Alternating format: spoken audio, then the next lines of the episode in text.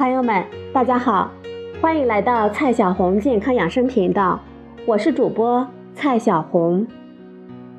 今天呢，我们继续讲孕期健康怎么吃。今天的话题是：黄疸的宝宝可以喂母乳吗？蔡老师告诉你，可以，而且应该喂母乳。部分新生儿有黄疸，是因为肝脏未发育成熟，无法有效的分解掉血红细胞的代谢废物胆红素，使胆红素在血液之中积累起来，造成生理性的黄疸。这种黄疸一般是在产后第二天开始出现，第三天、第四天达到高峰，一般呢一个星期就消失了。这种黄疸与母乳无关。不应该暂停母乳喂养，也不应该喂糖水或者是配方奶粉，否则会影响母乳喂养。母乳有轻微刺激排泄的作用，新生儿吃母乳有利于胎粪的排出，因此有利于黄疸的缓解。同时，纯母乳喂养有利于正常菌群在宝宝的肠子里安家落户。有助于分解胆红素，因此也有利于缓解黄疸。对于这种黄疸，我们应该勤喂母乳，按需喂养，同时密切观察宝宝。我们需要注意的是，有黄疸的宝宝他容易嗜睡，可能会睡超过两到三个小时。这个时候，我们就需要把宝宝叫醒吃奶。月子里的宝宝，即使是夜里。也不要让他睡超过三个小时。但是如果宝宝的尿液变成了棕黄色，则需要立即就医，因为这不是一般的黄疸了，而很可能是肝脏有炎症，或者是肝脏排泄胆红素的管道堵上了之类的异常情况，我们需要及时进行医疗的干预。接下来呢，我们说一个黄疸，它叫母乳性的黄疸。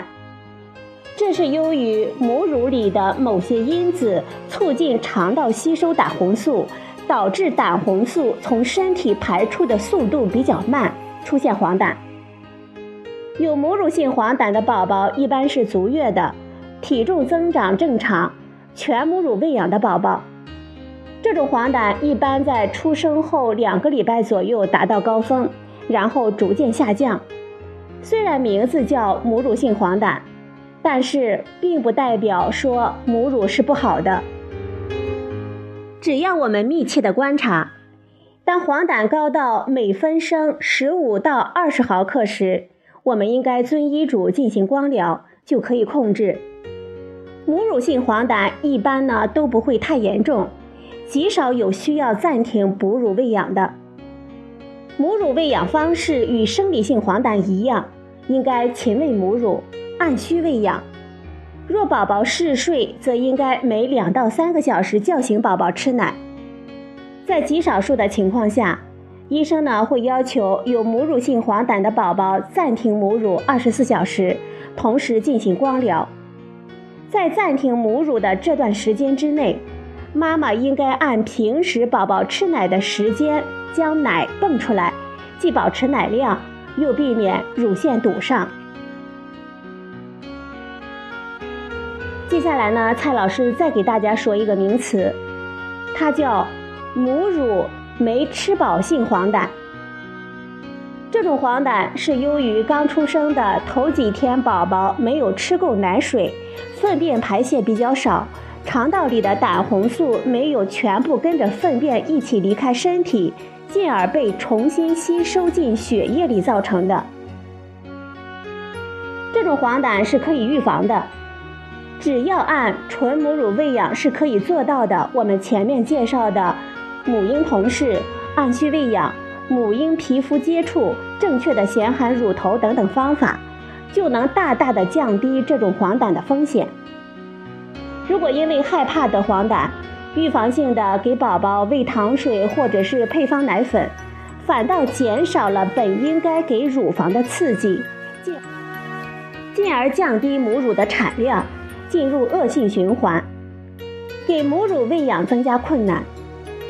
即使宝宝得了这种黄疸，只要持续的喂母乳，提高母乳的产量，就能顺利的度过。如果宝宝的黄疸高到每分升十五到二十毫克时，在努力提高宝宝吃母乳的量的同时，再进行光疗就可以了。依然呢，没有必要喂糖水或者是配方奶粉。我们如此坚持母乳喂养，因为此时母乳喂养会给宝宝带来许多的健康益处，这些益处超过光疗带来的麻烦，而且只要你采用对的方法。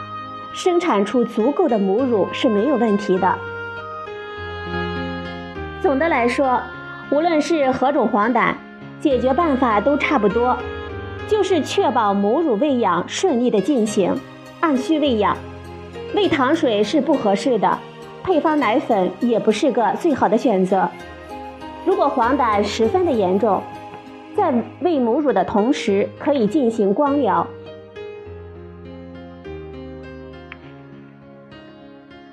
好了，朋友们，今天呢，蔡老师给大家讲了黄疸宝宝可以喂母乳吗？答案是可以的。